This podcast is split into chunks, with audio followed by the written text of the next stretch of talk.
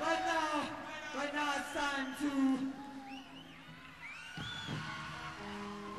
out the jams, motherfucker!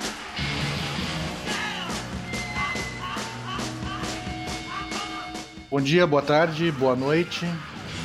Mais um Três Teses aqui, especial, hoje bem especial com o nosso amigo Carlos Guimarães. Vou dar um boa noite rápido aqui primeiro para os nossos companheiros. Boa noite, Vicente, tudo bem? Boa noite, mano, beleza? Hoje é um assunto bem legal, né, que, que a gente gosta, né, que é comentário esportivo, com a presença do Guimarães aí para qualificar o nosso espaço. Isso aí. E aí, Carmelito, tranquilo? Tranquilo, uma honra poder participar de um programa com o Carlos Guimarães, um dos caras que eu devo tudo que eu sei no jornalismo. É, não, uma fera. É, é, é pouco, é pouco, mas ele é fera. Carlos Guimarães, graduado jornalismo pela PUC, com mestrado na URGS e doutorado na PUC também. Né? Já passou pela Rádio Gaúcha, pela Bandeirantes e atualmente é comentarista da Rádio Guaíba. Além disso, ele é colunista do portal Coletiva Net. Escritor, lançou um livro em 2018, o comentarista esportivo contemporâneo Novas Práticas na Rádio de Porto Alegre. E em 2020, mais uma faceta, né? Agora de youtuber, do projeto Sexta-feira 13. Guimarães, boa noite, primeiramente. Eu já vou começar fazendo uma pergunta. comentarista esportivo contemporâneo precisa jogar nas 11 hoje em dia? Para continuar tendo espaço, relevância e repercussão? Fala pessoal, prazer falar com vocês. Gosto muito dos três, inclusive com exceção do Carmelito, que é um caso à parte, evidentemente, né? os outros dois, acho que os outros dois foram lançados em debate por mim. Não tenho certeza, mas acho que sim. Sim, sim. Confirmo, parte, sim. confirmo. É. Confirmo. Confirmo. Isso, isso, é, foram lançados em debate por mim, porque eu sempre gostei do que vocês dois escrevem, tanto o Mano quanto o Vicente, e aí, porra, vou levar esses caras para falar no rádio, né? Carmelito é um outro, um outro assunto, cara. O Carmelito eu conheço há anos. A gente já teve situações bem delicadas, assim, juntos, né? Opa, opa. Ele já me viu em situações bem desfavoráveis. Não sei se eh, uma situação mais favorável do que a situação atual, que é muito desfavorável, e, e vocês pegaram num dia bom, porque eh, eu vou usar esse programa como uma espécie de terapia, se vocês não se importarem, tá? Boa, boa, boa. vontade. Não. pra isso. Mas tem que ser, não, cara. vai lá. Tem que ser, porque eu não posso, né? Com você eu posso, mas no geral eu não posso. Sim, Usar não pode. Vi, agora eu tô assim, ó, numa. Eu, me tornei, um- eu me tornei uma espécie de cagalhão e ao mesmo tempo. E ao mesmo tempo de lutando pela sobrevivência quieto, sabe? É, é brabo, Ah, não, é, difícil, é difícil. é muito difícil. Vocês não têm ideia de como é difícil. E aí, e aí parece que com as coisas eu não sou conivente, só tô esperando. é, só tô sobrevivendo, é um dia após o outro, isso é uma sensação horrível, mas enfim, foge da pergunta. Eu vou responder a pergunta feita. Cara, eu acho que cada vez menos, tá? O comentarista tem que jogar nas 11. Coisa é, é um pouco diferente, parece meio contramão, mas acho que cada vez menos eu explico por quê, tá? A gente em um momento em que parece. Eu tava assim, ó, é, saturado, cara, de, de, de Twitter e de pessoas que eu gosto, tá? E de pessoas que eu gosto que estavam, de repente, pô, cara, caras que eu adoro no mesmo dia escrevendo sobre o Louro José, sobre caso de estupro, sobre o jogo do Inter, sobre a eleição norte-americana, sobre a rua, sobre a Xuxa na entrevista no Fantástico. É tudo. calma, calma. Vamos, vamos, vamos controlar essa, vamos controlar essa, essa, essa excitação, gente, sabe? Vamos controlar essa testosterona, gurizada, porque É, masculino, óbvio, né? Mas tem, tem mulher também que faz isso. Velho, eu acho que cada vez menos nas 11 e acho que cada vez a gente tem que lutar e trabalhar pela eh, especialidade, tá? É, cortar as coisas. Segmentar mesmo. Segmentar, recortar, eu vejo que nesse mundo assim, chamado de pós-moderno, é, a gente tem uma ânsia de querer abraçar todas as coisas que caem no nosso colo em termos de informação e querer é, destrinchar todas essas coisas, né? Querer pegar coisas e ser uma espécie de expert ou ter algo para contribuir com todas essas coisas. E no comentário a mesma coisa. É, eu acho que comentário hoje ele tem, ele tem até a, a- enfim, a característica de, de ser nichado e também uma sobrevivência dele que ele seja nichado. Fala um cara que escreveu um livro sobre é, que é uma, uma adaptação da minha dissertação sobre comentarista, e hoje eu vejo que tem que ter comentarista que fala, que fala sobre a tática, que seja mais o intérprete do jogo, que tenha mais uma, uma, uma questão é, de um olhar social para o jogo, que tem muito pouco, mas não deixa de ser um comentarista, né? Que tenha uma coisa da questão mais prática. Eu sou, por exemplo, defensor do ex-jogador comentando, isso é polêmico, mas eu sou, que ele vai ali na coisa prática, ele vai entender é, a, a, o, o, pontual de, de, de ter lá participado e ter é, uma leitura que talvez os outros não tenham. Então, acho que não é 11, não. Eu acho que a gente tem que começar a entender as nossas especialidades, as nossas especializações, as nossas características para poder aí sim ter o nosso caminho e ter a nossa própria né, marca, particularidade, enfim. Assinatura, né? É, e, e ter uma, uma característica, né? Eu, eu, eu me perdi, sabe que eu me perdi um pouco nesse, nesse trem do comentário, eu julgo assim. É, porque eu também fui fazer outras coisas, eu me dediquei a outras coisas. Hoje eu virei acadêmico chato, mala, piorei completamente o que eu, o que eu era. Mas eu acho que eu ganhei outras coisas, né, gente? Ou ganhou. Eu acho que eu ganhei. É, e, e, se eu ficasse só assim no jogo, campo e bola, uma, uma época eu acreditava que futebol era campo e bola. Hoje eu acho que o campo e bola é o pano de fundo para 300 coisas que tem por trás do mundo do futebol, né? Exatamente isso. Exatamente. É, cara, acho que o Guimarães já, já citou várias coisas aí que eu, que eu pretendo mais para frente esmiuçar um pouco mais, até em relação ao livro, né? Eu, eu preparei bastante coisa assim para comentar com ele em cima do livro. É, como eu gosto mais também da parte histórica e sociológica das coisas nesses especiais que a gente faz, eu acho Guimarães que, que vale tu dar uma palavrinha, é, já que a gente está falando de comentário esportivo contemporâneo, acho que vale falar também do que é o comentário esportivo tradicional, né? E para o nosso caso aqui no Rio Grande do Sul, principalmente ali a partir dos anos 60, e acho que dá para ilustrar com, a, com, as figuras do Lauro e do Rui, né? Bom, Vicente, é, são, é, o comentário esportivo tradicional, ele, ele no, primeiro momento, assim, ó, ele, ele, aparece como uma coisa, uma coisa nova, assim, não sabia direito como é que se comentava um jogo, né? Olhava um jogo, tu dizia as coisas que estavam acontecendo e tal, antigamente era muito descritivo, é, depois, quando começou a, a, a, entender um pouquinho mais o que estava rolando dentro de campo, deixou de ser uma mera opinião do comentarista para ter um pouquinho mais de base, né? Eu acho que as figuras do, do Lauro e do Rui, elas geraram, isso aí é uma, uma preparação que eu estou tendo também, que é antes do meu grande projeto, que eu, eu vou anunciar já, não é mais segredo, muita gente já sabe, até porque não vai ficar, eu acho que não é para 2021, vai ser para 2022. Hoje participei de uma bateria, de uma produção para isso, né? Eu estou escrevendo a biografia do Rui, tá? Pô, que legal. legal. Show, show. Eu tô, não, não tô escrevendo ainda, mas estou preparando, já tenho muitas horas de entrevista. É um projeto supervisionado ou tocado mais pela Cris, Cris Osterman, que é a filha do Rui. É, começou em 2018, na verdade, não, começou em 2019. Começou em 2019 e fui convidado e entrou em, processo de financiamento, hoje está em processo de captação de recursos, porque eu vou, eu vou precisar de uma equipe assim para poder tocar um projeto muito grande, muito valioso para mim. E então, então eu estou entendendo mais o que é o Rui, né? Entendendo e até tendo alguns desafios assim de tentar separar o mito da, da, da, da pessoa. E é muito difícil. A produção mitológica que o Rui gerou para todo mundo mas assim, para todo mundo, até para a família dele, é muito violenta, muito forte. E o Lauro tem uma produção mitológica em torno dele, né? É, os dois eles construíram uma imagem de absolutos especialistas em assunto.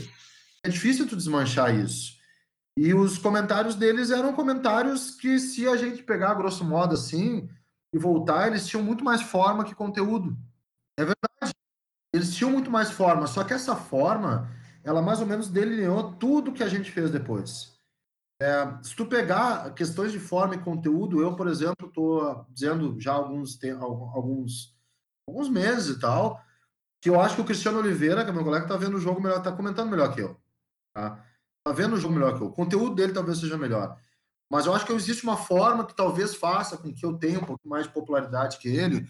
Pode ser por tempo de serviço, pode ser por eu ser assim meio do meu jeito e tal e é isso, acho que o rádio ele permite, sabe, tu expor uma forma é, acima do conteúdo. Eu acho que o comentário tradicional ele era um, ele tinha um uso muito bom da forma, do estilo, melhor dizendo, sabe? O Rui e o Lauro são produções estilísticas que depois se transformaram em mitológicas para que se tenha hoje, até hoje, eles como referências. Estou dizendo aqui que eles não entendem de futebol, que eles não viam o jogo, óbvio que não. Mas se a gente pegar, é uma coisa muito mais voltada para a forma do que por conteúdo, que talvez seja o erro dos novos analistas, gente. Eu acho que talvez esse seja o erro. É inegável que esses caras entendem de futebol, né? Sim. Sim. Claro que eles entendem de futebol, mas a forma com que eles constroem a mensagem, ela vai gerar outras coisas que vai, que vai, vai fazer com que as pessoas percam o conteúdo. Ela vai gerar incapacidade de, de, de receber. Eu sou assim também, às vezes, quando for no academiquez, tá? Mas eu meio que faço de propósito, até para. Eu sei que eu faço de propósito. Mas gerar incompreensão nas pessoas, vai gerar um pouco de ranço nas pessoas, vai gerar um pouco de má vontade nas pessoas. As pessoas não vão receber isso bem. É, então, eu acho que é um cuidado muito, muito grande que tem que se ter, porque a formação desse comentário tradicional, para responder a pergunta, ela é, ela, ela tem uma formação baseada no, na, na embalagem, na forma mesmo, no modo que a mensagem é passada, e não o qual é a mensagem. A mensagem, às vezes, era qualquer coisa. Eu faço, faço uma brincadeira com vocês, quase um desafio, tá? Peguem no YouTube gols gravados e vão pegar depoimento de, de, dos comentaristas em cada gol do, do Lauro, tem os montes. Vocês vão ver que é uma coisa normal que eles disseram.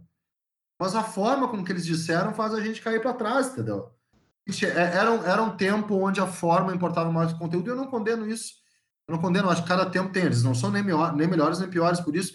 Eles só adotaram a forma como um carro-chefe para poder construir o que a gente tem de comentário esportivo hoje se eu puder continuar no mesmo tema, eu gostaria de fazer um, um pensar junto com vocês aqui. É, naquela época, Guima, existia o, o, jornalista era um ser mitológico, assim, era um ser diferente da sociedade. Ele tinha um, um como é que eu vou te dizer, um aura. Um, isso, ele tinha uma, uma, uma atração das pessoas. Hoje em dia advento da internet, onde todo mundo tem seu espaço para dar opinião, mexeu demais isso, né? Como é que é para conseguir conviver com essa situação, Guilherme? Pá, Carmelo, eu acho que é um, tem, um, tem um, um lado bom. Cara, tem, em, tese, em tese só teria lado bom, né? Sim. Mas, uh, mas como tudo, tem, tem sintomas que são bem práticos, assim. Eu, eu não tenho, ao contrário do que as pessoas pensam, eu não tenho muita muita dificuldade em conviver com as pessoas dentro da internet com opiniões contrárias, não. Não, não tenho. É, eu tenho dificuldade em conviver com, primeiro, é, pessoas que é, consideram a minha profissão e aquilo que eu faço. Muita gente acha que a minha vida é ficar ver, é, é ver jogo de futebol e por duas horas no dia falar no microfone e depois de noite num jogo comentar aquilo que eu tô vendo, sabe? Na verdade, cara, o comentário esportivo numa, no meio de comunicação de massa é uma coisa desgastante pra caramba. Tu tem um pré entre o pré-jogo, o jogo e o pós-jogo, tu tem cinco horas, tem que ficar dedicado a isso. Começa por aí. Sem comer, sem comer nada, dedic totalmente dedicado a isso. Um nível de concentração, de encontrar raciocínio, de encontrar, é, enfim, uma organização de ideia que é brutal. Fora que tu não pode chegar mal informado. É, hoje é pior, né? Com a internet. Muito. Tu falou qualquer Exato. coisa, esqueceu alguma coisa, o cara já vem, ah, o cara tá errado, tá mal informado. É, é complicado mesmo. Inclusive, tem gente que vive para isso, né? Sim. Ah, sim. sim, é. E, dando o erro do jornalista para poder falar, ah, tu errou. É Exato. E, então, cara, é um processo difícil, assim. Não é um processo fácil, assim, ter. E, e aí tu ah, aí chega a internet, isso me irrita, tá? É o pessoal que acha que é uma barbada fazer jornalismo. É uma coisa difícil, às vezes chata, monótona. A gente não é, a gente não é o Clark Kent, caralho, sabe? A gente, a gente é, a gente é um ser humano cheio de erro, de, de, de bosta que a gente faz na vida. Certo. 300 merda na vida. Eu então nem me fala, né? 300 de Tá, ah, agora tô tentando engrenar, já não sei se vai dar certo, já fica é uma merda, o cara fica meio paranoico. Mas é verdade. Então, cara. Vai dar tudo certo, vai dar tudo certo, tenho certeza. Eu espero, tô curtindo bastante, tô curtindo como há muito tempo eu não curtia. Coisa boa. Se não der também, aí vai ser um estrago. Uh, cara, e, e tem muita coisa envolvida nisso, então eu não gosto disso. E é óbvio que no ambiente de rede social a gente tem aí, não é eu, né? Vocês, eu sei que vocês sentem isso também. O efeito colateral de a gente estar tá sujeito a conta fake, a milícia virtual, a perseguição, a comportamentos absolutamente incompatíveis com uma sociedade civilizada, a gente burra, a gente é, que, é manipulada. Não acontece nada. Exatamente, fake news e, e tudo isso. E isso vai incomodando, sabe? Esse, a gente não pode ter uma perspectiva 100% otimista da internet, que permite, permite, por exemplo, a realização de ótimos podcasts, de ótimos canais de YouTube, de ótimos é, meios para as pessoas que antes não tinham isso para se expressar, que elas consigam se expressar. Mas olha o que vem com tudo isso, sabe? O que vem com tudo isso é uma, uma, uma é uma patota pronta para o crime e pronta para o crime. Não, não é uma coisa assim, é uma coisa simples o que está acontecendo. O que acontece é, é, cara, eu sou um cara que hoje fico intimidado em opinar em rede social. Eu fico. Eu fico intimidado em opinar porque eu vou ter que ter uma concentração, uma saúde mental para dar uma opinião. Às vezes eu não tenho, não estou tendo. Tem que ter uma força para dar opinião. E não devia ser assim, né? A gente devia ler a opinião, divergir, falar e ter um debate. Não há mais debate. O que há é uma guerra. Exatamente. É, eh, assim, as redes sociais é, é, incrível, mas é, a gente tem que entender o seguinte, né, cara? A gente tem que entender o seguinte, é que a gente hum, talvez não tivesse preparado para admitir que a gente tem uma parcela aí de, de, de, de 20 a 30% de pessoas que realmente elas vivem para odiar, né, cara? E para nesse eu, eu senti isso, cara, eu não sou ninguém na internet. E uns dois anos atrás tinha duas figuras, fakes, é claro, que viviam me perseguindo, eu tive que denunciar diversas vezes, cara. Ah, eu sei quem são. É, tu sabe quem são, tu, tu, tu, tu sofria do mesmo mal, né? Das, das, duas mesmas figuras. E aí tu vê, e a gente, a gente custa admitir isso, mas existe um percentual grande de pessoas ruins que vivem para odiar, para atacar. E é complicado a gente admitir isso também, mas tá aí, cara. A gente não pode fechar os olhos para essa realidade. É, é... eu sei que são as, as pessoas, uma delas eu chamei para me encontrar ali na. Chamei também. Uma da tarde, chega aqui, tu sabe o horário que eu saio, chega aqui, uma da tarde. Vamos bater um papo. Me convida, me convida. Ele nunca apareceu, não, não ia acontecer nada. Eu ia, eu ia bater um papo com o cara. O cara ia, né? Não bandeiras da minha casa também, mas eu, eles sabem onde eu trabalho. Eu tô aqui, aqui embaixo. Vamos bater um papo. É, tem isso, tem. Cara, assim, ó, eu sou xingado todos os dias, tá? Sim, imagino. Falha. Eu sou xingado todos os dias. Quando eu não posto, é no WhatsApp da rádio, é na live do Facebook da rádio, que é um horror, tá? A live do Facebook ela é assim, ó. Despejam os caras ali para eles baterem na gente. E acostumou, mas me acostumou, mas também é um negócio que desgasta. Chega uma hora que estoura, chega uma hora que estoura, não tem. Claro, mas não é ponto de vazar, querer largar da profissão. Acho que tem outras coisas mais graves que me fazem querer é, quando tenho que largar fora. É, eu acho o negócio que eu acho mais positivo que negativo, uh, uso de rede social, mas tem um, a, a, parte negativa ela é muito forte. Ela está cada vez mais forte, isso é muito cansativo, muito. Guima, é, quero voltar lá na tua primeira resposta que tu, que tu deu para o Mano, né, é, sobre ter que jogar nas 11 e tu colocasse que não. É, e aí eu quero pegar assim a parte do, do jogo mesmo, né, o jogo complexo e multifatorial, como o Carmelito aqui sempre fala e eu concordo muito. Quero pegar um trechinho rápido aqui do livro, que tu coloca o seguinte: Futebol é coletivo e individual, artístico e científico, lúdico e competitivo, amador e profissional, físico, técnico, tático e psicológico é explicado pelo choro, mas também pela falta de amplitude no terço final. É multidisciplinar, multiconceitual, multifuncional, plural, variado, irresistivelmente complexo. É, eu concordo com tudo isso, né? E é por isso, cara, que eu não consigo é, ver essa antítese direta entre comentário tradicional e uma análise mais, digamos, em, com todas as asas, tá? Uma análise científica do jogo. Eu acho que é tudo muito complementar nesse lance. E acho, inclusive, que, essa, que esse, esse, como é que eu vou dizer, é, essa maior exposição dos, do, da galera da análise de desempenho, da análise tática, tem também um lance aí de uma demanda do público, né, de, algum, de pelo menos de um certo nicho de público. E é por isso que eu tendo a achar que tem espaço para todo mundo e, e, as análises têm que ser complementares. É, eu fico pensando assim, pô, aquela, a, quando o Rui colocou o lance da planilha, aquilo lá não deixa de ser uma forma de coleta de dados científica e de análise de desempenho em, algum, em alguma medida, só que, claro, né, sem a potência de um software, de uma capacidade de processamento de dados. É, como é que tu vê, assim, uma, muitas vezes a gente vê, né, cara, esse distanciamento entre o mais tradicional ou da mídia tradicional e a galera mais da análise tática e de desempenho. Eu acho, eu vejo isso muito como complementar. Cara, eu concordo contigo, eu acho que é complementar também para mim, a maior diferença do, do, do, do, comentário antigo ou tradicional, comentário contemporâneo, é uma diferença estética, mais do que uma, uma diferença de conteúdo, né? Ela é uma diferença que se manifesta mais na forma. É, e acho que deveria, eu acho que é complementar, só que eu acho que isso é, não é entendido por, quem, por aqueles que fazem o comentário. Agora um pouco mais, tá? Mas no início, no início é a galera querendo contar a verdade toda de um jogo de futebol.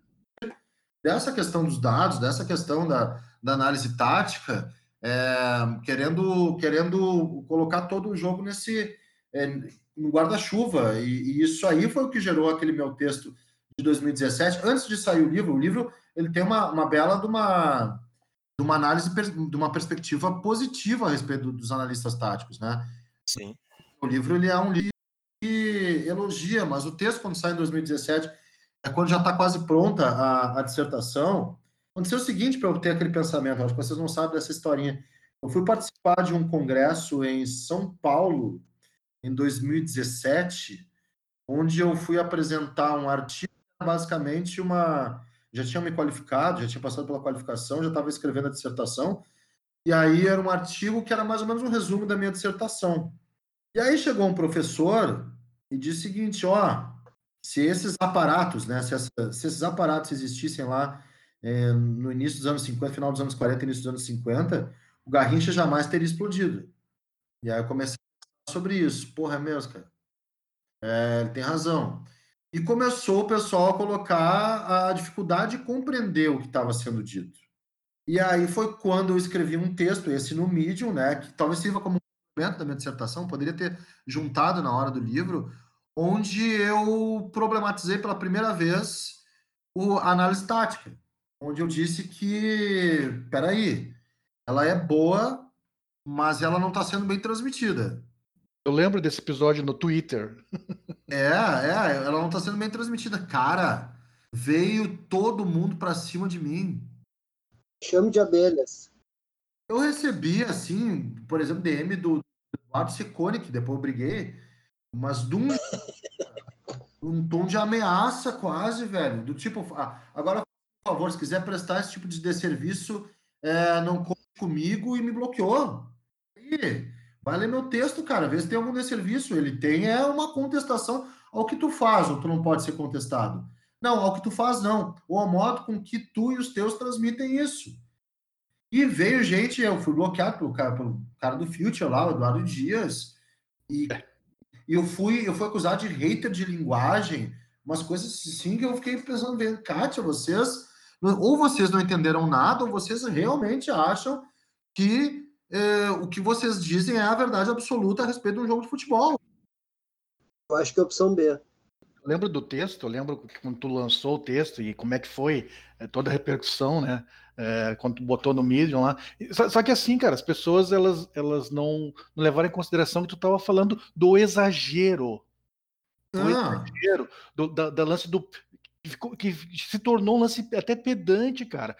O cara tava fazendo o, o conteúdo para uma turma, só para a turma dele, e, e, e tipo, tu, eu não quero tu aqui.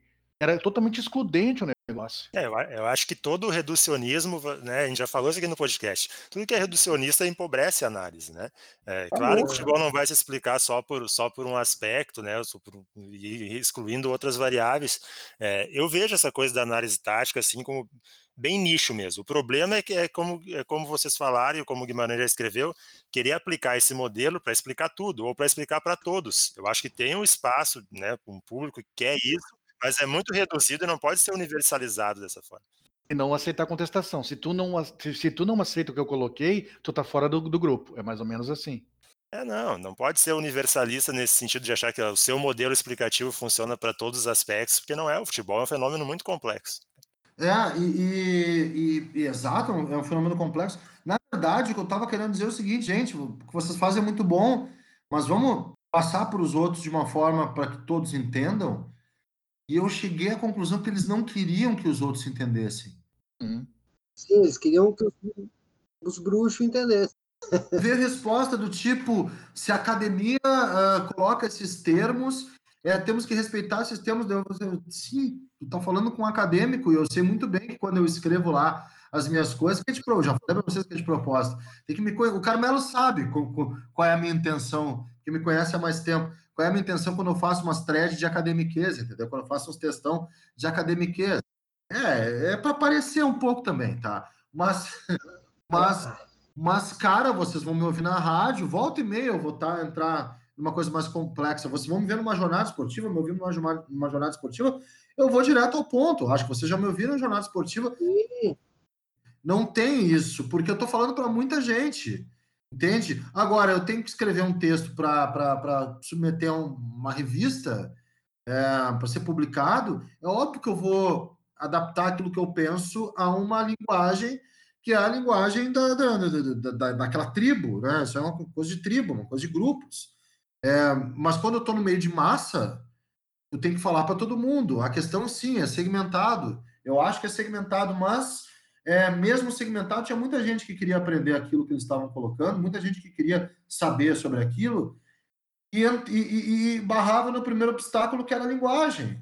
Né? Os caras a Copa de 2018 foi um show, foi muito, muito engraçado a Copa de 18, porque é, os caras metiam basculação e, e, gesto técnico e umas coisas. É. Tchê, vamos entrar. Uh, essa, essa galera quer saber o que tu tem para dizer, tia. Não te subestima.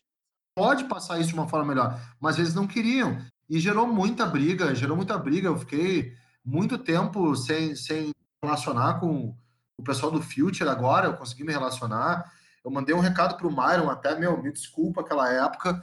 Acho uma idiotice a gente brigar por futebol, porque eu acho o cara super importante, até nem no futebol, até em outras questões, que a tua, cara. é a tua própria história de vida, que é o modo com que tu é, coloca essa questão do preconceito do negro, é, tu é fundamental nisso e, e o Myron evoluiu bastante. E é uma idiotice eu ficar brigado com um cara que eu admiro, cujo conteúdo eu admiro, porque ele tem bronca que eu tenho bronca que ele falou de terço final, sabe? A gente uhum. tem criança também. Então, eu mandei um recado, ele, meu, tá tudo certo, é babaquice mesmo, vamos voltar a nos falar. E como já aconteceu com outros, eu sou muito amigo do Vini, sabe? É, eu, sou, eu, tenho boa relação com o Gabriel, eu tenho boa relação com o Dimitri, eu, eu não tenho ainda com o Eduardo Dias, e nem com o cara lá, me esqueci o nome do cara lá que toca o projeto com ele, eu tocava. Pelo... Tá ligado, tá ligado. É, eu, esse aí eu não tenho boa relação. Mas eu nunca tive também, então não tem problema. A gorizada é boa, cara. Claro que é. É, o negócio é como o Guima falou, né? Tem que, se, se quer atingir mais gente, tem que dar uma modulada na linguagem. É, pelo menos assim, pega um evento que nem foi estado, né? Copa do Mundo. Pô, é uma hora que tá todo mundo olhando, que tá todo mundo querendo né, consumir informação sobre aquilo e tal. Ali é um momento de, de dar uma. de debriar um pouco, né? E dar uma modulada melhor no, no lance. É. E, e então eu pedi desculpas, porque eu gosto deles, eu acho bom o material deles, tá? E acho que eles deram uma. uma eles deram uma segurada na, na nessa história, tá? Bem acho. Eles deram, eles, sim, deram sim. uma segurada. Eles estão eles melhores do que quando começaram, sinal que. Que bom que eles entenderam que eles precisam ser melhores. Não, claro, porque era. Não, não, a gente é assim mesmo, vocês vão ter que nos aguentar. Deu. Cara, tá bom. Eles deram uma, uma segurada. Eles estão eles estão com conteúdo que sempre foi bom, mas é um conteúdo bom e agora eles estão mais acessíveis, sabe? Sim, inclusive, inclusive nesse último produto que eles lançaram, que é o Código BR, eu acho que é só de futebol brasileiro, já dá para ver que é uma linguagem bem mais acessível, assim, né, um dinamismo melhor, assim. Acho que a galera aprende, né, com os erros também, não dá também para descartar, né, tudo por, por isso. Isso é, da, isso é da vida, né, cara? Isso é da vida, o cara, o cara tem um, é o processo de evolução constante, né, cara? Sim. Agora, o, a mensagem de que isso tudo fica é o seguinte: não discuta com o mestre em comunicação, que ele sabe muito. O Guimarães sabe muito sobre comunicação. E sei muito menos que ele sobre futebol, cara mesmo. Bom, mas é, é assim que é a vida, Guima. A gente é assim vai que é a vida. tudo. A gente não vai saber de tudo e ser o Exato. A gente tem os nossos defeitos, mas né, vamos levando porque a gente é bom também, né? Claro, claro. É. E, e, e é uma coisa que eles não aprenderam no por isso o Twitter ele é, ele é engraçado porque parece que a gente basta dar uma passada na TL que a gente sabe tudo sobre tudo, É né? Mas esses loucos leram um monte de livro sobre futebol e conversaram com um monte de gente do meio do futebol. Eu, para poder chegar a determinadas coisas que eu fiz na vida acadêmica, eu também li um monte de coisa. Isso é muito engraçado. Aconteceu um episódio essa semana, não sei, essa semana passada, no, no final do mês de Semana passada, semana passada. no final do mês de outubro aconteceu um episódio muito, muito legal. A gente estava debatendo no ar e eu levantei o conceito de massa, né? É um conceito clássico, o conceito existe desde o século XVIII, e, não, século XIX. E depois. Manada.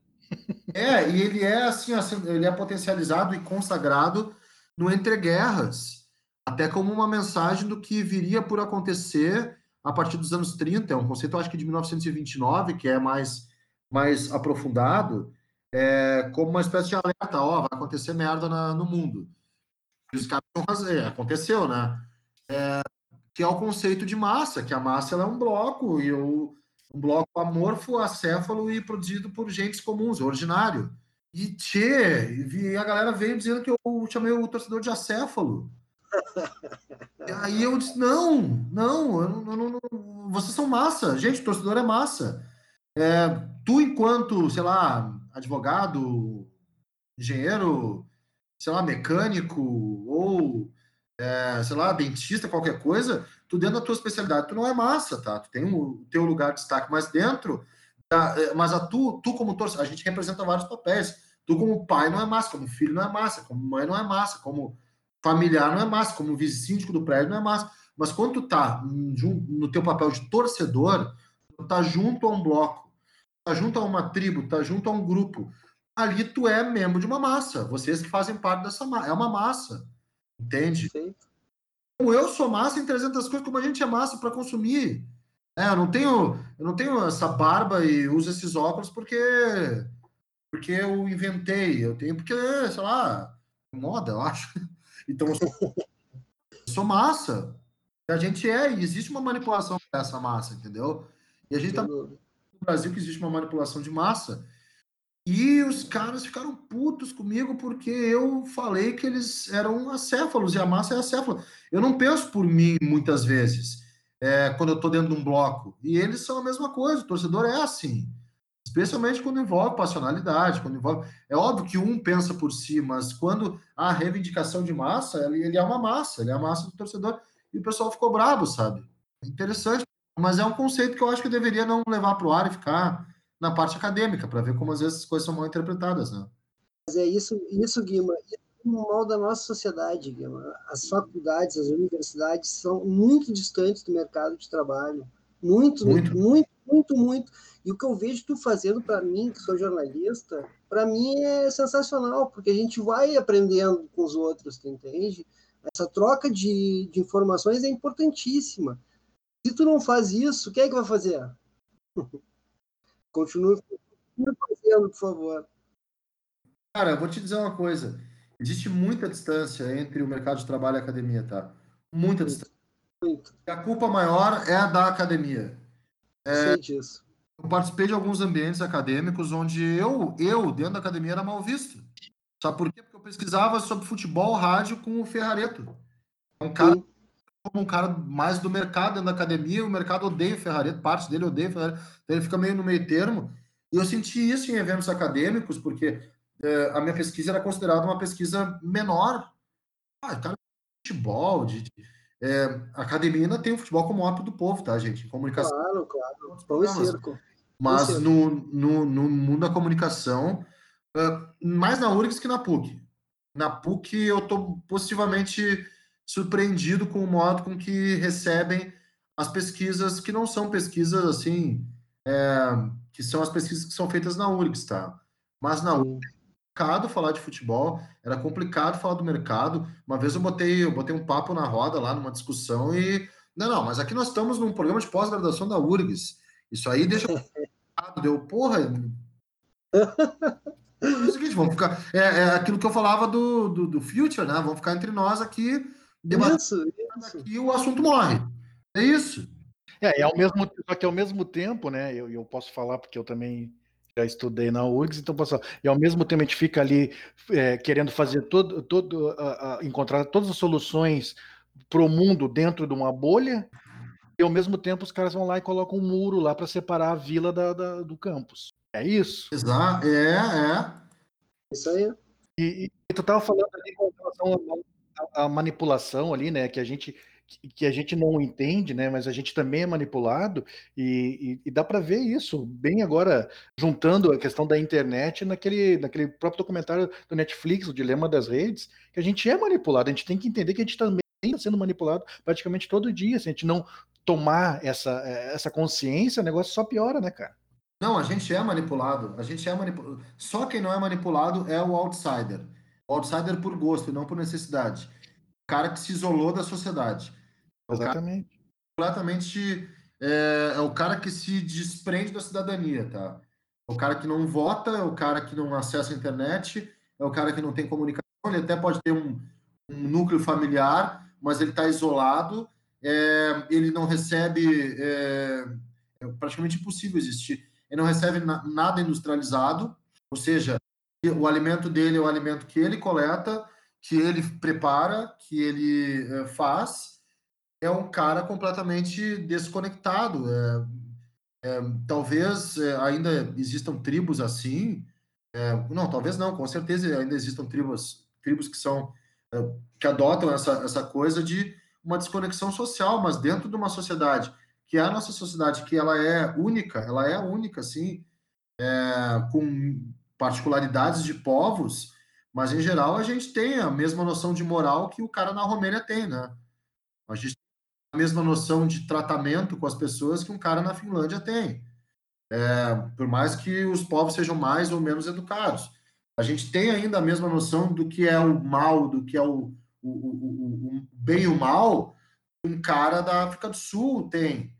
Isso aí é uma sociedade única, e mesmo os orientais, a gente, é, a gente tem é, a mesma noção de, sei lá, de, de lei, até, com particularidades, óbvio, que os japoneses têm. É, tipo, assassinato é crime em todo, todo lugar do mundo, né? É, direitos humanos em todos os lugares do mundo, então a sociedade é única.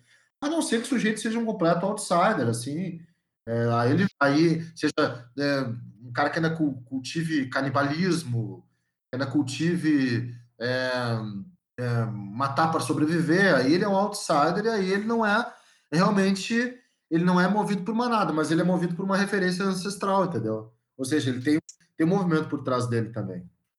Sim, né, cara? É, isso aí que o, que o Guima fala é, é, interessante, né? Porque normalmente quem tem essa postura assim mais beligerante, né? Até certo ponto lunática em rede social e tal, é o cara que acha que não é moldado por nada, né? Ele acha que ele pensa com a cabeça dele e tal, e isso não existe, né, cara? Os fatos sociais e a, e a sociedade em geral são coercitivos, a gente não, não tem como ser imune a isso, cara. A gente também é moldado por isso, né? Mas, Guima, eu queria aproveitar esse gancho que tu falou aí antes da, do lance da, da manada, né, e, do, e do, do público agir como massa.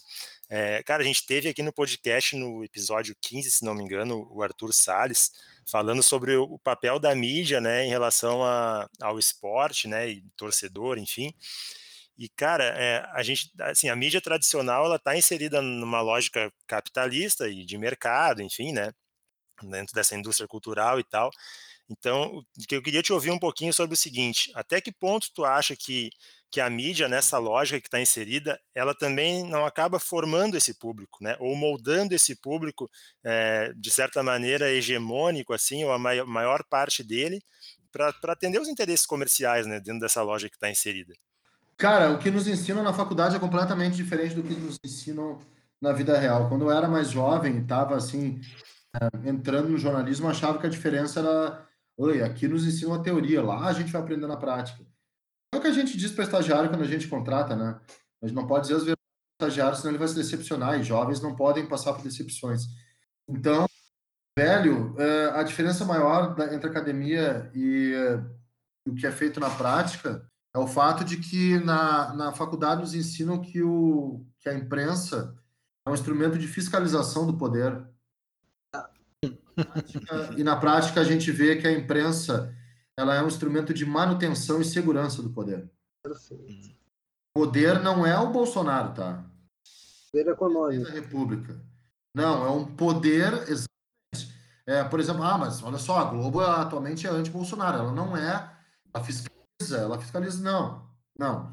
A Globo ela tende a um determinado poder que existe sobre ela e que vai moldar tudo o que a Globo for fazer e é, esse, esse molde vai ser passado para os outros. Da mesma forma, isso aí é óbvio que é uma hipocrisia pessoal, porque eu estou dentro do veículo de comunicação, isso há mais de 20 anos. E é óbvio que eu sempre atendi as demandas daqueles que estão tocando esse proje os projetos que eu participo. Eu não sou bobo, eu não tenho. A gente não é independente, é uma mentira, uma falácia. Jornalismo independente é mentira. Está atendendo alguém, seja o Intercept, seja o Intercept, ou seja a Rede Globo de televisão. Existe uma coisa maior, seja uma diretriz, seja um dono, seja um sujeito que está bancando essa parada toda. Todos têm, todos têm, mesmo quando é financiamento coletivo, eles têm uma diretriz para tocar isso. Ninguém consegue atirar para todos os lados. Tem que escolher para atirar. Não existe, não existe imparcialidade, né? Vamos combinar. Não, não existe. Tem que escolher onde vai atirar e tem que escolher qual trincheira vai se defender. E a trincheira que vai se defender não é a trincheira do jornalismo clássico, ah, é fiscalizador, é, que é um fiscal do poder, que é um defensor da democracia, um defensor da cidadania, que tem como objetivo dar voz aos fracos. Que voz aos fracos? O jornalismo real, real não dá voz aos fracos. Não dá. O jornalismo real dá voz aos fatos são muitas vezes condicionados pelo poder. O poder é que define o valor notícia. Não é, não é, não é a fragilidade, não é a necessidade. É, é, o poder, é a cultura, é a famosa história. Se, se agora acontecer um atentado que vai derrubar a Torre Eiffel e ao mesmo tempo acontecer um atentado que vai matar é, 120 no Sudão, a Torre Eiffel vai ser mais notícia do que o Sudão, porque existe um poder instituído cultural mundial estabelece como valor notícia a Torre Eiffel e não os 120 do Sudão, entendeu? Ah, tá, vamos noticiar, tem que noticiar, lamentar e não sei o quê. E, e isso, é, eu lembro quando estourou aquela, aquela lance na tal, e acho que foi ao mesmo tempo do, do, debate sobre imigração, e, e, e, foram os atentados lá em Paris, do Charlie Hebdo, tiveram muito mais, muito mais visibilidade do que as pessoas que estão morrendo lá. Entende? É, é, o, o 11 de setembro ele vai ter uma, uma, uma amplitude maior do que aquele do, que aquele avião caiu na Malásia, sabe? É, são as simbologias por trás disso. As simbologias são todas elas determinadas por um poder. Então a gente está aqui defendendo o poder. A gente não está fazendo. É, isso é bobagem para manter aluno e não, não, decepcionar ninguém. Manter uma espécie de idealismo, vá lá. Né? É, que depois morre, porque a gente, a gente Cara, o curso de jornalismo é um curso técnico. A gente. É isso aí. A gente está formando tecnocrata, a gente está formando gente que sabe falar no rádio, que mexe em câmera e que vai lá, não erra português, nem isso, às vezes. É um curso técnico, a gente não está promovendo um real debate sobre o que é o nosso jornalismo, entendeu? Perfeito. Até porque a gente não é, a gente, que nem tu falou, a gente não é nem governado por governos, a gente é governado por corporações. É, é isso, né? Sim, e que é um poder, né? Super poder. É, mas a imprensa é uma instituição. A, imprensa é um poder instituído. E esse poder instituído é aquele poder que a gente, quando está empregado, vai defender. Essa é a realidade. A gente defende esse poder instituído. É, às vezes ele é colocado de maneira bem clara, né? No meu caso, por exemplo, ele é, ele é colocado de uma maneira bem clara. Eu sei muito bem quem eu estou defendendo. é o que gera de, de novo em mim uma das maiores angústias, agonias é, é tema de terapia toda semana, pessoal. Não, há, não acho que é brincadeira, não, viu? É tema de Eu te conheço há muito tempo e imagino como é que deve estar. A gente sabe que Pô, não. é É tema sério, de é terapia, velho, porque é uma é, é uma é uma coisa seguinte, beleza. É, os, os boletos são maiores do que os, os boletos estão tão apagando as minhas convicções, sabe? Perfeito. É muito grave. E eu, eu sei o que eu tô defendendo, eu tenho que defender. A vida é isso aí, cara. É engolir, é engolir sapo, né, cara? Não, não tem muito jeito também. Cara, sabe, mano, que eu vou. Vai chegar uma hora que, que não vai dar mais, velho. É, que enche o saco, eu sei, mas é difícil, cara. É É complicado. difícil, é muito difícil. falou, tu- o, o boleto ele não para, velho. Chega todo mês. E tá ali, o cara tem. Eu sei também, cara. eu- eu- a, a situação pra ti é muito pior, mas eu preciso, às vezes, pensar dez vezes no que eu vou escrever. E, e é ridículo isso, entendeu? Porque eu deveria ter ah, ah, ah, o direito de escrever o que eu quero sem me preocupar com o que eu estou escrevendo. Não ser responsável pelo que eu estou escrevendo, mas sim me preocupar com outras, outras coisas. E infelizmente a gente não, hoje a gente não pode fazer isso, cara. Não, a gente não pode fazer isso. Eu, eu acho que talvez eu, eu, eu possa menos ainda. Né? É, eu, sei, eu sei que eu tenho, por, por aquilo que eu penso, eu, eu sei, eu sei muito bem qual é o meu papel hoje. É, eu tô, eu sou um cara que hoje eu tô muito salvo pela bola, né? Eu brinco, salvo pelo gongo, salvo pela bola, né? Uhum. E, e sei e sei que uma e sei, e sei que, que é difícil porque eu não tô mais escrevendo para não ter que escrever, entendeu? Mentir eu não vou. Mentir eu não vou. Ah, então vou assim covardemente me omitir, me, me calar para não ter para não ter problema. O problema é que eu, o Carmelito me conhece mais ainda. Eu não sou do silêncio, sou do barulho, entendeu? Exatamente. Uma hora, quando botar isso pra fora, eu sou do barulho, cara. Eu gosto de barulho, eu não gosto de silêncio, entendeu? E tá E para nós, e para nós que gostamos muito do teu trabalho com, com esporte, do, do Guimarães comentarista, do Guimarães jornalista, nós vai ser muito difícil, Guilherme, porque a gente precisa que tu aguente. É, e é triste isso, né, cara? É triste porque pô, é uma, uma violência que o cara faz contra si mesmo. Eu sei porque você me conhece sabe que eu vivo situações parecidas também, né? Eu sei que tu vive situação parecida e, e, e- eu sei Não que é, à toa, não é à toa que hoje eu tô com um perfilzinho ali com 100, 300 pintas ali, né? Podia ter muito mais, mas não quero. Quero só aquilo ali para não me incomodar mesmo. Não, eu acho que tu tá certo, só que eu acho, cara, que já. Às vezes eu penso se eu realmente sou, assim, essa pessoa necessária dentro da imprensa. Claro que tu é, mano. Nem pensa pra desse, cara. Não, sabe por quê? Porque eu acho que hoje o modo com que eu vejo a imprensa esportiva. Primeiro que eu vejo muita gente igual, né? É, mas eu vou te dizer uma coisa. Eu cresci em Porto Alegre, tá? Escutando os, os famosos comentaristas de futebol.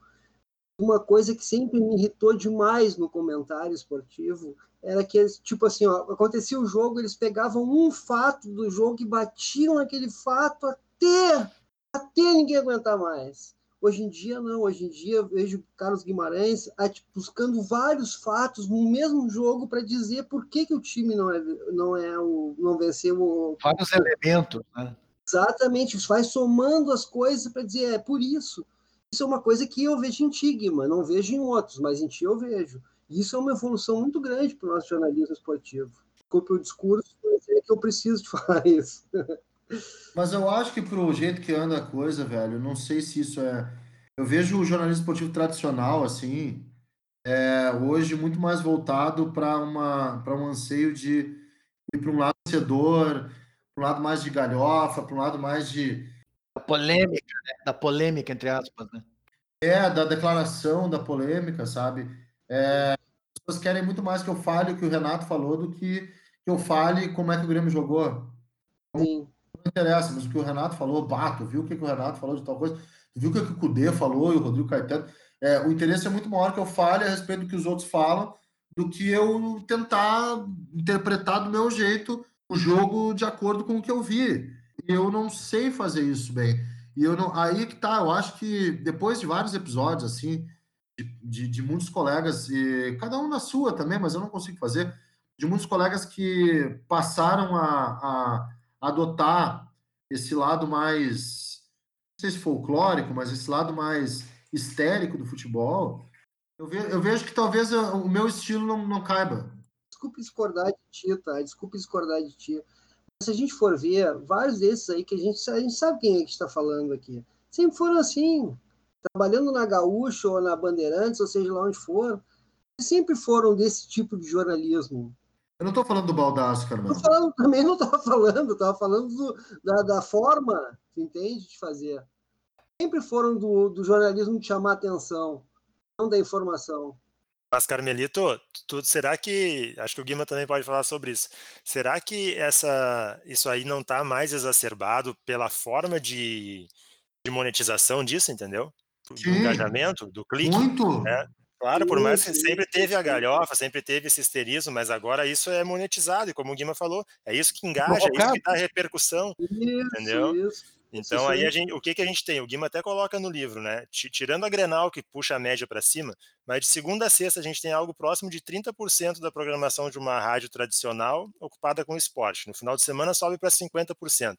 Então o que rola é isso, cara, é uma alta exposição com pouca profundidade, porque é muito é tempo se falando sobre aquilo, né? E às vezes muita gente né? no mesmo espaço. Se pegar para TV, então as tardes esportivas na TV, olha o que é. Total razão. É, eu acho, eu acho que é a sedução pela grana, né? É... Isso. Tem uma sedução pelo número de views, assim, a gente é muito vaidoso.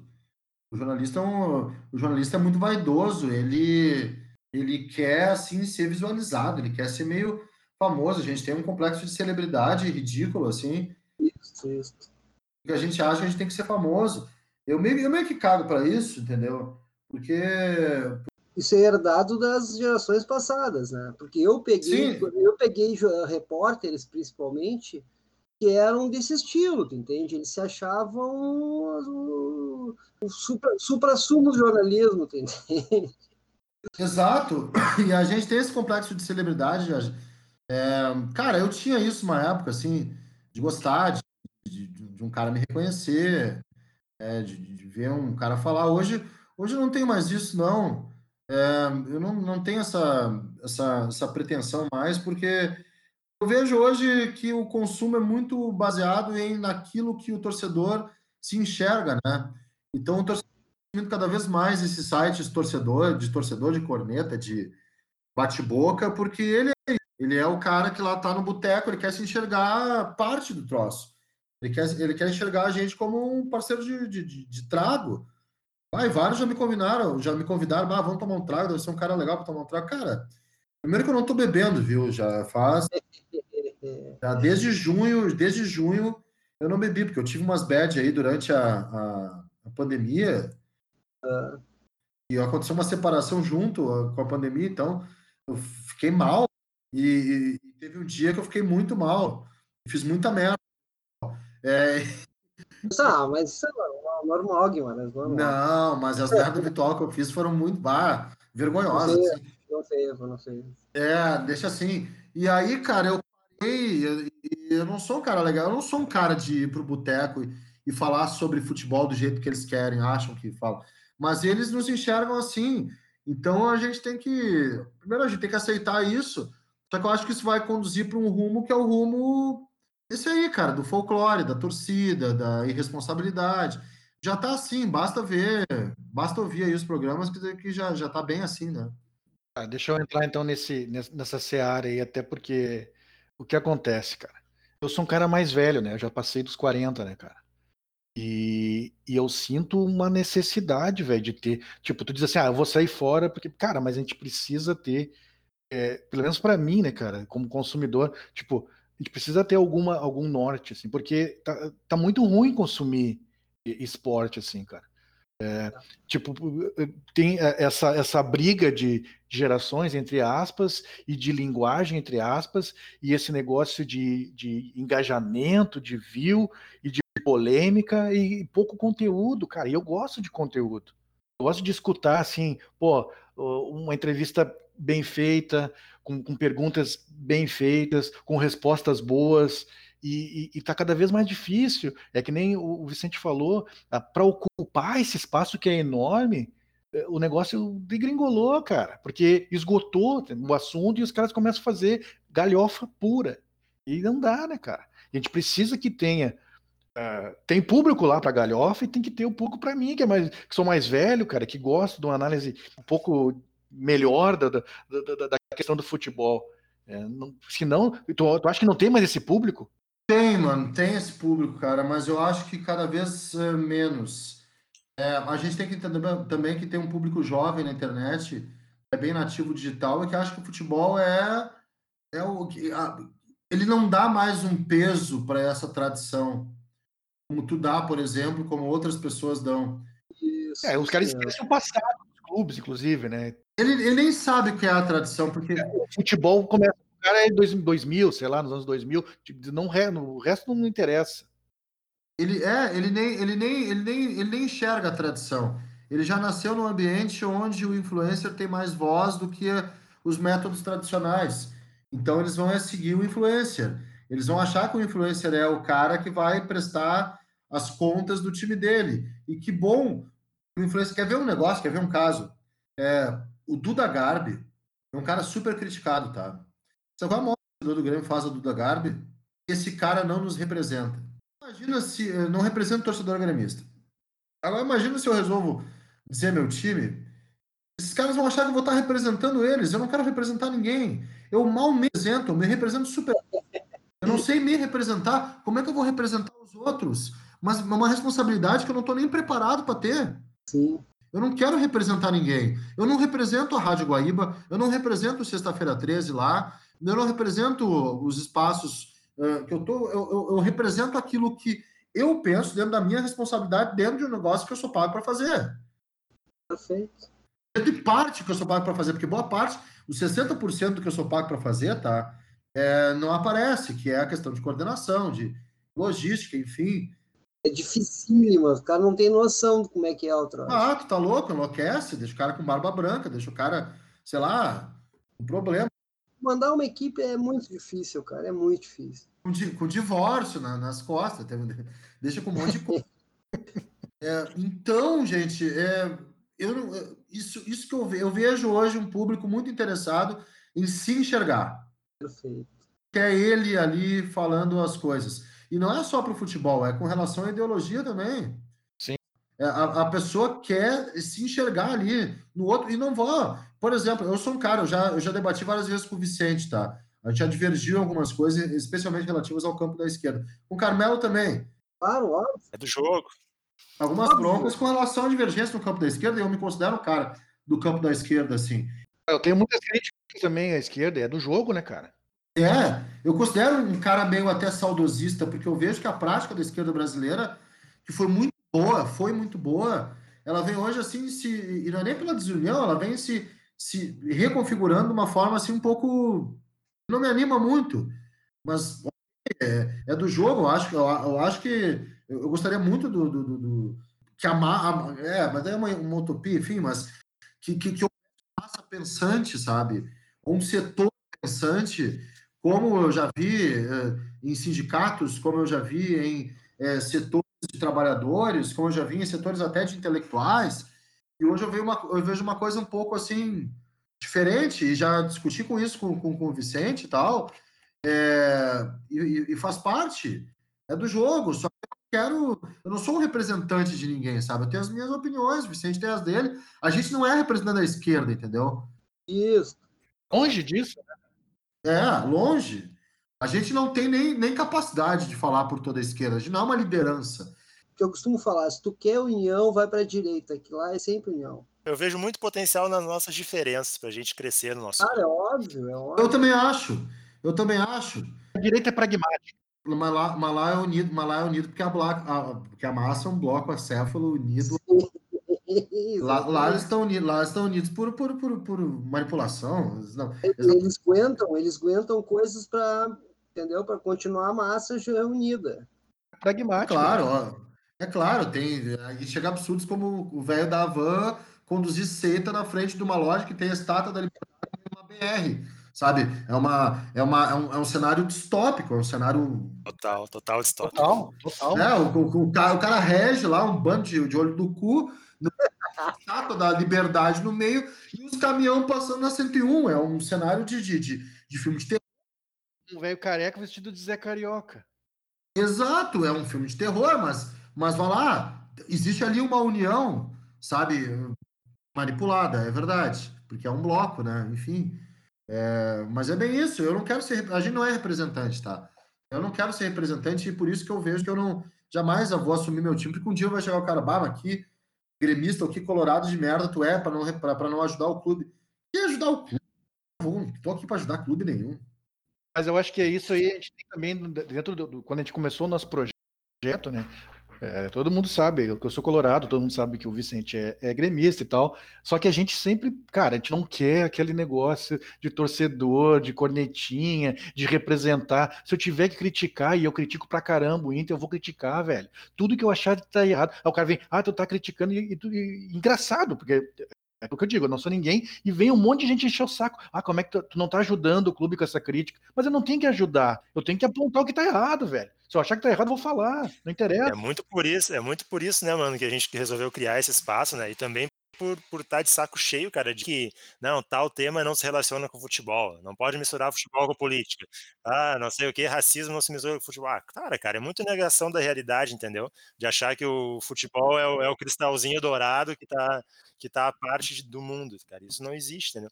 Mas eu queria voltar um pouquinho, mano, no que tu falou do, do lance do público, né, cara, e de ter público para uma coisa um pouco diferente. É, mas, cara, a gente tem que lembrar sempre da lógica que, que a mídia tradicional está inserida, entendeu? E não é só em relação ao futebol, cara, não é só em relação à parte esportiva. Guimarães mesmo apresentou por bastante tempo um grande programa, que era o Guaíba Revista, por exemplo, da área da cultura, né, local. E, cara, hum, saudades pra caramba desse programa, entendeu?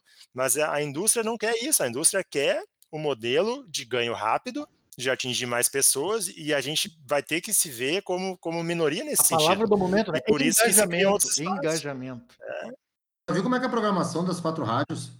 Sim. É, são iguais. Sim. Exatamente. Aquilo que fala de futebol é igual às outras. A gente vai, a gente vai sendo guiado, por exemplo, tá? Uh, existe agora a onda. Velho, eu tô falando mais do que eu deveria nesse troço, mas também. Eu tô afim de se tu quiser, te edito. Não, não, não, não, porque depois se, se, se der merda, se der merda, deu. É isso, a vida é assim também feita, tá? E eu acho que eu preciso botar isso para fora. É, Seu Guima que eu... É, eu vejo com muito, muito perigo uh, uh, programar as coisas conforme uma onda que está acontecendo. O que está acontecendo no Brasil é onda, tá? Sim. Não vai se perpetuar. Isso não, não, não, não dura muito tempo. Tu não pode programar tudo, refazer tudo só porque tem uma onda e surfar nessa onda. Ondas acabam, o Carmelo é surfista. Tá? Como é que a onda termina, velho? Uma hora termina a onda. Foi bom enquanto durou. Mas é uma onda. E, e isso não é originalidade, é simplesmente pegar a onda. Como o YouTube é onda, tá? É, certo. O YouTube é onda. É, não, o podcast é onda. Teve uma onda, podcast, teve uma onda, diminuiu, é. cresceu de novo.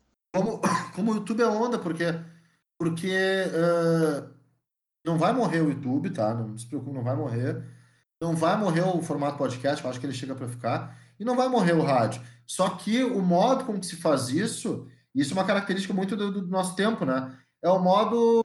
Sim, nós vamos aproveitar aquilo que está acontecendo, aquilo que está acontecendo para nos inserir nisso que está acontecendo e vamos ver. Só que uma hora isso deixa de acontecer.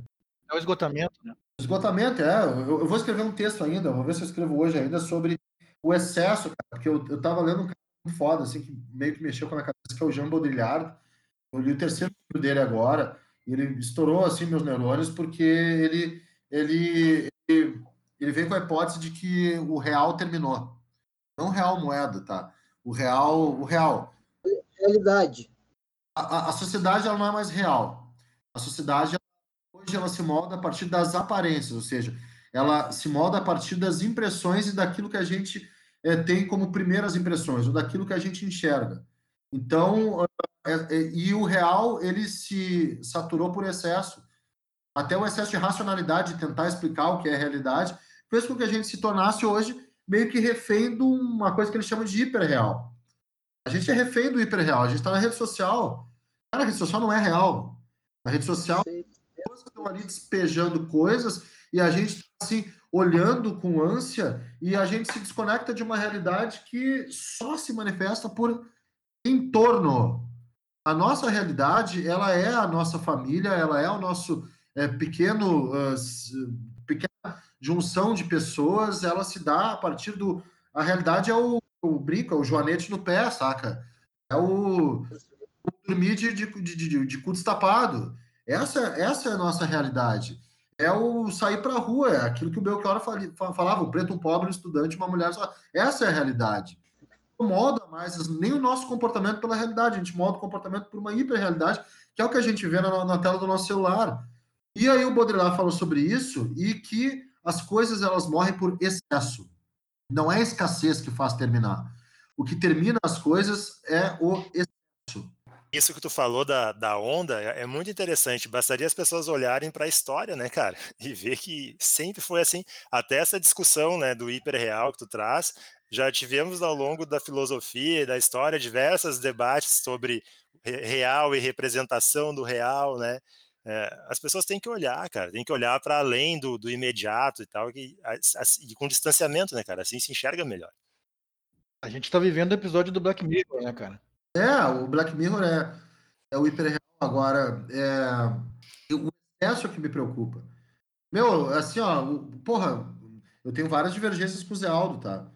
Mas ele, é, ele abriu o programa dizendo que ontem tivemos mais um jogo, Inter Atlético Goianiense, nessa saturação de jogos. É um excesso de jogos que vai fazer com que a gente banalize a vontade de ver futebol. Exatamente. Sexta-feira 13, o cara postou o seguinte: bah, sei que pra ti é ruim, mas pra mim a melhor coisa é ter jogo de segunda a segunda. Pra mim podia ter jogo toda noite. Não, tu tá enganado. Eu vi isso aí. Se, jogo, se tiver jogo de segunda a segunda, tu vai. Tu vai te, te, te, tu vai te o saco. Porque é o excesso. A gente tá diante do excesso de tudo, é uma era do excesso. Eu lembro que falava dos anos 80, que era a era do excesso, né? Nossa. O visual era excessivo, a música era excessiva, nada era minimalista, era tudo, era aquela, aquela descompensação do, do, do, dos yuppies lá, e era, e era pó para tudo que é lado, era uísque para tudo que é lado, era putaria para tudo que é lado, é, e era, era do excesso. A gente tá vendo excesso. A gente, só que nesse excesso não tem pó, não tem uísque, não tem putaria. Não tem, o que tem, o que tem é o excesso de informação. Foi como eu abri o programa de hoje, cara. Foi ver o, a gente tá, a gente tá falando sobre o Louro José, sobre o Sean Connery, sobre o Grêmio, sobre o Inter, sobre o, a eleição dos Estados Unidos, sobre caso de estupro, sobre é, o, esse imbecil aí, o Constantino. É, é, é, a música do Caetano, pra que tanta notícia, né, velho? É, cara, a gente está enfarado, assim, a gente está esgotado, esgoelado de tanta coisa. É o excesso que vai acabar com isso. E o excesso vai acabar com o YouTube, tá? É, com, com, essa galera no YouTube. É o excesso. É, a gente está excessivo demais nas coisas. A, a, a sociedade atual perdeu, perdeu o poder da contemplação, Carmelo. Tu que é um cara que gosta de contemplar, eu sei muito bem que gosta de contemplar. A, a gente perdeu, perdeu a capacidade de contemplar quando a gente contempla, sabe o que, que a gente faz? Pensa, pensa. Não, a gente compartilha o que a gente está contemplando. Deixa de contemplar para poder contemplar as curtidas que a nossa contemplação é. A, o que, que é contemplar? É eu ficar, eu, eu ficar no, no ver o pôr do sol do Guaíba, tá? Ficar sentado no pôr do sol do Guaíba. Eu, tô, eu não tô ali vendo o pôr do sol do Guaíba, eu tô ali para registrar que eu tô vendo o pôr do sol do Guaíba e depois eu vou ver quem viu o meu registro sobre o pôr do sol do Guaíba. É louco isso. Isso aí, é louco. É, e, é um lance, e é um lance assim de, de ultra rapidez em tudo e tudo é descartável, né, velho? É tudo muito descartado rápido também. É tudo muito tudo. rápido. Ah, hoje é, o, é, isso aqui que é o. Vamos lá, vamos, vamos, vamos pegar a parte de tecnologia para a gente poder entender o negócio. O que que uh, apareceu um fenômeno um tempo atrás aí que era. Como é que era o nome do, do do aplicativo. Tinha um aplicativo que o pessoal colocava lá, Snapchat, eu acho era o nome. Era isso, né? Snapchat. Isso. E aí, cara, todo mundo usava e, e aí, claro, virou um negócio comercial e aí acabou o Snapchat. Isso aí tem o quê? Um ano, dois anos. E aí agora tem TikTok, não sei o quê, e é tudo descartável, velho. É. Eu vou te dar um exemplo. O, eu não uso mais, tá? Eu só uso para compartilhar trabalhos meus, na verdade. É o Facebook. Só usei para compartilhar trabalhos e para compartilhar status de relacionamento. na verdade, que na verdade também é a famosa. Que, que era uma indireta também, né? Que, de, né? A gente compartilha para deixar bem claro qual é a situação aqui, né? Claro. Aqui e do outro lado também, né? Porque. É, enfim. recado, né? Pra dar um recado, ó. É, pra dar- e, e- e uso para compartilhar meus trabalhos, sabe? Minhas, minhas coisas. É uma coisa mais saturada que o Facebook. Tá Total. Total. O Facebook, o Facebook ele te sufoca. Tá louco. Ele vem, ele te, ele te, ele, ele- ele- ele te mata. E o Twitter tá ficando igual ao Facebook. Ficando igual, Exatamente. igual, Mesma coisa, tá saturado, cara. igual.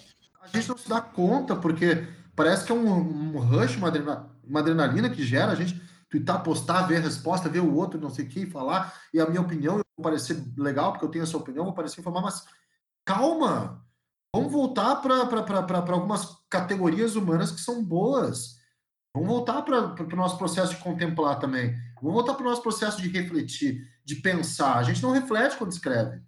Vamos, vamos voltar para o processo de simplesmente deitar, como eu faço toda noite, cara, agora, que é deitar e ligar um som e ficar pegando no sono, ouvindo som, sabe? É de tomar um banho demorado, de é, dar uma volta maior na, na- na- na- Conversar, né, velho? Conversar. conversar, é. É isso aí. Cara, e nesse lance, nesse período da pandemia e de, de período recluso, é, pelo menos eu vi, cara, como é importante o lance de desligar um pouco dessa parada, entendeu? Ah, eu tava verdade. somatizando tudo, velho, pirando, pirando, pirando. E aí tu vê, assim, aí desliga um pouco, tudo melhora, sabe? Tu dá aquela desacelerada e, tipo, calma, né, cara? Calma. A gente comentou isso? Teve um dia também, velho, eu tava. Eu não tava aguentando mais, velho. Era, é, era, era um festival de notícias ruins e, e vindo notícias ruins, eu disse assim, não, eu preciso parar, cara. E eu fiquei, cara, fiquei um dia assim, ó. Sem. Muito bom. É. E- e também não é só notícia ruim, eu tô assim. É, é tudo. Atualmente é tudo. É, é- são as notícias, é o futebol, é. é são- humanos, é uma coisa que te- vai, vai te saturando. Só que é o seguinte, a gente nunca viu tão pouco o ser humano e a gente nunca ficou tão de saco cheio com o ser humano. é verdade. Perfeito. A gente, a gente eh, encheu o saco do ser humano por causa dessa hiperrealidade. A gente não, a gente não convive com o ser humano e talvez se eu convivesse com as pessoas mais, algumas pessoas que, que, que daqui a pouco vão me encher o saco no ambiente virtual, eu vou adorar as pessoas pessoalmente. Sem Hã? dúvida nenhuma, sem dúvida nenhuma. A, a gente, a gente tá de saco do ser humano sem conviver com o ser humano. A gente está simplesmente esquecendo os hábitos de lazer para poder ter lazer e compartilhar o lazer Tudo, né? disso, eu não escapo disso, tá? Eu, só- eu faço isso também, várias vezes eu faço isso, para que a gente tenha uma, espécie de ocupação eterna, assim. né? É muito louco, é muito louco. A gente a gente tá fugindo da fila, do- a gente reclamava da fila do banco, a gente tá fugindo da fila do banco para ser mais rápido, para ficar mais tempo nas redes sociais, sabe? Isso aí. É, é- é horrível. É horrível. Só queria, vamos, eu queria falar, voltar um pouco no futebol aí, é, com relação.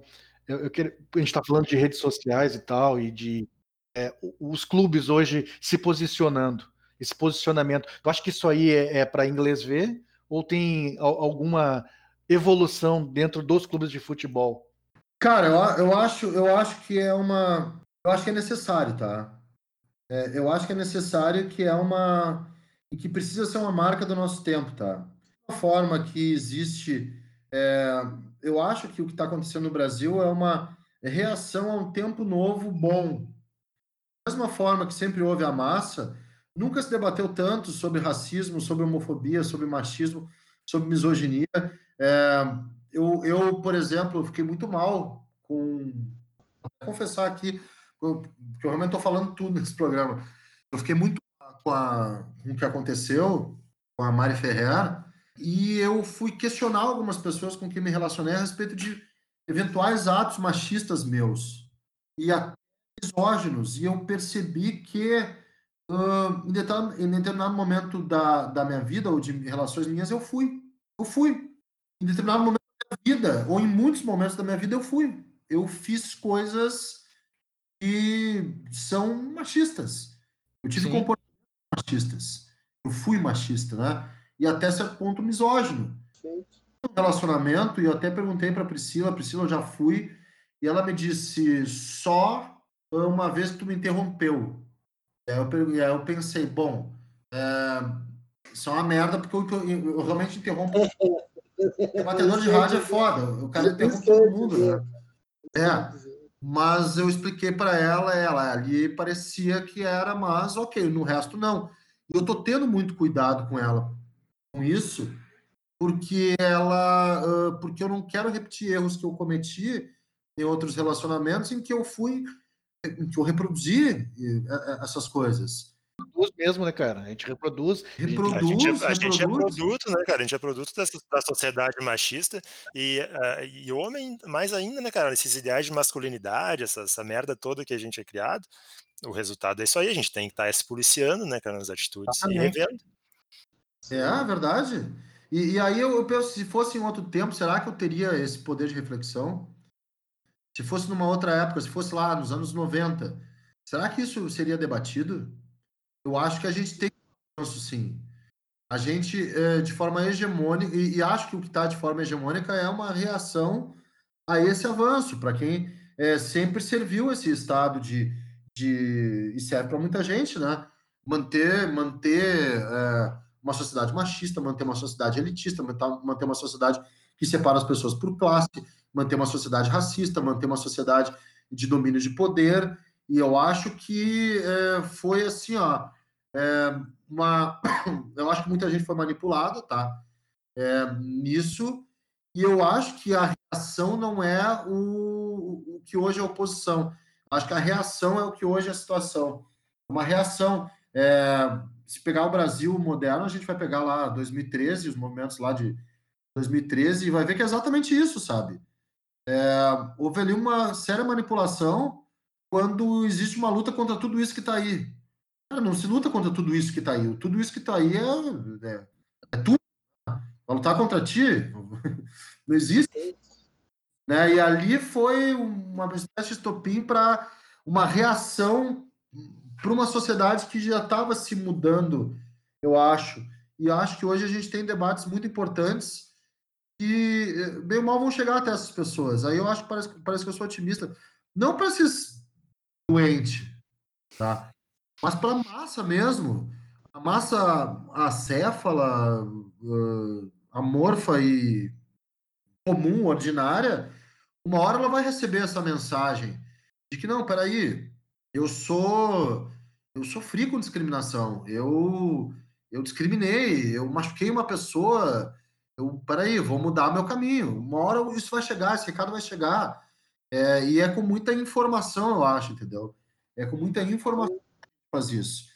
É, só que e com muita e com muita resistência e com muita luta, porque do outro lado vai ter a patrulha da desinformação, a patrulha que quer manter é, as coisas como elas são e a patrulha, privilégios. É, e a patrulha que vai é, fazer de tudo para manipular a massa do lado deles. É uma, vai ser uma, uma, uma espécie de cabo de guerra. Só acho que a gente tem que usar bem as nossas mãos para poder puxar o cabo com mais força. Eu acho mais ou menos isso. Beleza. Guima, a minha última, cara, para ti, eu quero voltar um pouquinho só no rádio, porque, cara, eu sou. Eu me criei, cara, fui criado pelo meu pai com, com rádio, sempre rádio, é, o tempo todo em casa e no jogo de futebol, no estádio, radinho também, para ouvir abertura de jornada, essas coisas.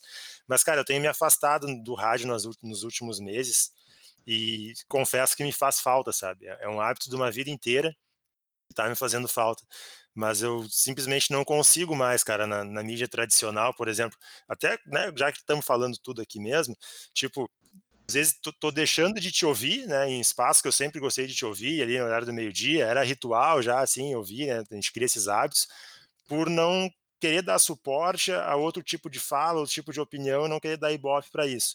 Mas, enfim, a minha pergunta não é bem, bem essa. É, tu escreve no final do livro sobre o, o papel do rádio, né, e de como o rádio está se deslocando do meio para a linguagem. E tu, tu falou antes sobre o Facebook, né, é, como os meios são definem muitas coisas, né? Porque acho que na rádio vocês devem passar por isso. Uma coisa é o tipo de comentário que vem pelo Facebook, o outro é o comentário que vem pelo WhatsApp, o outro é o comentário que vem no Twitter, né? Tipo, o Facebook, tu já falou aí, parece é outro mundo de beligerância e de, de desse tipo de, de coisa assim maluca. É, mas o rádio parece fazer um movimento ao contrário, né? Ele, ele, a linguagem do rádio hoje a gente vê ela reproduzida no Facebook, é, colocada em podcasts, é, é, uma forma do rádio se reinventar e, e sobreviver? Cara, eu acho que sim, até porque uh, o modelo de negócio das emissoras de rádio é um modelo que eu não sei se vai durar por muito tempo, tá? É, até por causa do comportamento da audiência. A audiência ela vai buscar uma segmentação, ela vai buscar um nicho, ela vai buscar uma, uma coisa específica e, e ela vai buscar um conteúdo meio sob demanda, assim, a hora que ela quer. Eu acho que o rádio tradicional ainda sobrevive pelo jogo de futebol, prestação de serviço, evento ao vivo e bate-papo. As formalidades elas foram elas foram para a cucuia. Mas a linguagem ela não vai acabar. A linguagem ela, ela se ela, ela transborda, né? Ela ela perpassa, ela sai do, do, do meio e invade outros meios, assim como o rádio já assumiu é, tentativas de. Hoje o rádio assume é, tentativas de linguagem de internet, né? Se pegar hoje, talvez o programa de maior repercussão da Gaúcha é o Timeline. Ele é um programa é, é pensado na internet. É, o, a própria narração ela muda um pouquinho quando tem a televisão transmitindo junto. Então, um, um meio ele não é criado do nada. Um meio ele é feito de, de, de pedaços de outros meios, de fragmentos de outros meios que juntam e, e, conformam esse meio. Eu acho que o rádio ele, ele não se reinventa a partir dos outros meios, não. Ele, ele naturalmente espalha os seus tentáculos para os outros meios. Ele vai jogando sementes nos outros meios e os outros meios vão pegando essas sementes e fazendo crescer árvores, né, do jeito que eles acharem melhor e que melhor se adapte às suas respectivas plataformas. E eu acho que o rádio tradicional ele não morre, mas ele vai diminuir. Ele diminui. É, é, primeiro que eu acho que o consumo ele vai ser cada vez mais por aplicativo e menos pelo, por sintonia. E segundo, diminui porque é, vai ter essa concorrência externa que pode torná-lo irrelevante. Mas, na verdade, é, não é uma, uma irrelevância. É apenas uma, uma, uma forma nova que o rádio vai ter que é, conviver. Eu acho que a reinvenção do rádio ela passa também por uma reinvenção dentro do próprio meio, não só através de podcast ou outro formato, não. É uma reinvenção do próprio meio, sabe? É refazer aquilo que hoje se tem como rádio tradicional e fazer nova programação, novo jeito de, de pensar, novo jeito de estabelecer uma nova dinâmica, enfim. Acho que é mais ou menos por aí que se reinventa o rádio. Então tá, acho que é, que é isso, né, gurizada? Isso aí de Guimarães, meu bruxo, meu irmão. Valeu, irmão. Obrigado pela. pela... Foi excelente, hein? Tuas últimas considerações, Carmerito. Cara, uma honra. Escutar o Guimarães sempre é importante, porque é um cara que me ensinou muito aí no rádio, principalmente. E é meu irmão, cara, é meu irmão. Então, orgulho danado desse homem, cara, maravilhoso. E Guimarães, pelo amor de Deus, não nos abandona. Não nos abandona. não vou, cara, tem que sobreviver, velho. Não tem como. Vicente, teu, teu boa noite aí, teu encerramento. Cara, agradecer o Guimarães também. Guimarães é um cara que a gente gosta de concordar, gosta de discordar, Guimarães. É, é, é. Sempre tem conteúdo, né? Sempre tem, principalmente, né, cara, uma honestidade intelectual. Acho que isso é, é fundamental. Né? E, e, é isso aí, cara. Sigam o Guimarães é, no Twitter, é, acompanhem no rádio, tem o Sexta-feira 13 também. É, o cara tá multiplataforma e tem que ser assim mesmo hoje em dia. Né? Valeu, Guima. Valeu pela força aí e participar do nosso humilde projeto. Obrigado, pessoal. Eu que agradeço, foi excelente, foi um baita papo, falei um monte de coisa. Falei as coisas que eu não devia, porém devia. Uh, pode deixar que tá, não tem problema nenhum. E tudo que eu falei foi exatamente o que eu penso e acho que precisava, inclusive, disso, entendeu? Eu vou fazer uma chamada dizendo que eu acho que eu nunca falei tanto no programa, das coisas que estavam entaladas, como eu falei no programa com vocês, porque eu gosto muito de vocês três, sobretudo. Obrigado, gente. Eu, eu, eu queria agradecer pela tua disponibilidade, generosidade de, de participar do nosso humilde projeto. E, cara, foi, foi muito bom, cara. Foi muito bom mesmo. Eu, mais uma vez, obrigado, cara. Eu sei que tu é um cara super ocupado e, e conseguiu aí, tipo, pô, dar um tempo, um tempo bem generoso pra gente poder fazer esse episódio que para mim foi sensacional. Obrigado mesmo, Guimarães. Obrigado, mano. Eu que agradeço. Obrigado. Quando precisar, à disposição. Valeu. Um abraço, velho.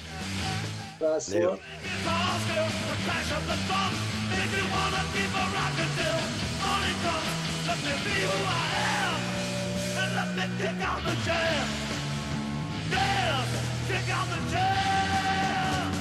I done kicked them out.